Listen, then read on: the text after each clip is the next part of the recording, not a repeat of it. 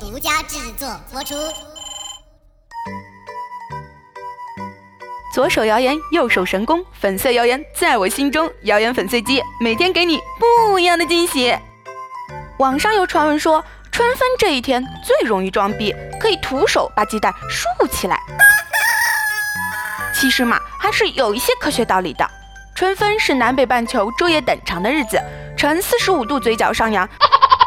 不不不，六十六点五度倾斜的地球地轴与地球绕太阳公转的轨道平面刚好处于一种力的相对平衡状态，非常有利于树立鸡蛋呢。其实这个说法是不对的，你不能因为我长得超级可爱你就骗我啊！春分指的是在时间周期上是指太阳位于黄金零度和十五度之间的位置，和地轴并没有太多关联嘛。在地球的不同位置上，太阳的位置也并不相同的。比如赤道上，太阳在竖直的上空；在北极，太阳则和地面平行。那春分为什么会被这样调戏呢？biu biu，我要开始揭秘啦！作为春天开始的标志，春分在人类社会中占有着特殊的地位。它既是春天的开始，也是冬天的结束。对，它就是如此性感哦。白天变得比黑夜还要长，而万物也开始复苏，百花齐放，新枝萌芽，新的生命也降临在这个世界上啦。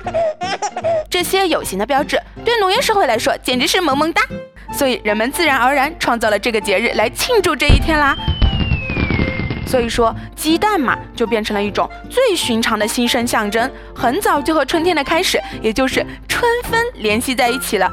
那么那么多迷信活动，比如敲碎鸡蛋、占卜、树立鸡蛋、用鸡蛋装饰、埋鸡蛋、藏鸡蛋，就成为了每年庆祝春天的装逼神器啦。中国人被认为是在春分这天树立鸡蛋的发明者，就像春分是万物复苏并让世界恢复平衡的象征一般。尼玛，这简直是装逼界的鼻祖啊！春分在字面上也可以解释为白天与黑夜的平衡。如果鸡蛋这个生产的象征也能在这个白天与黑夜平衡的日子里破蛋而出，飞出和平的小鸽子的话，嘿嘿，那就意味着世界和平，自然和谐。其实，除了春分这天可以装逼玩蛋蛋，三百六十五天你都可以玩蛋蛋的。尽管如此，春分并没有能让鸡蛋平衡的魔力。将鸡蛋竖起来，是任何人在一年的任何一天里都能办到的事情。而要做到这个壮举，你只需要挑出合适的鸡蛋，然后再做一丢丢实验和训练。树蛋的秘诀就是手稳、耐心、内心纯洁，缺一不可。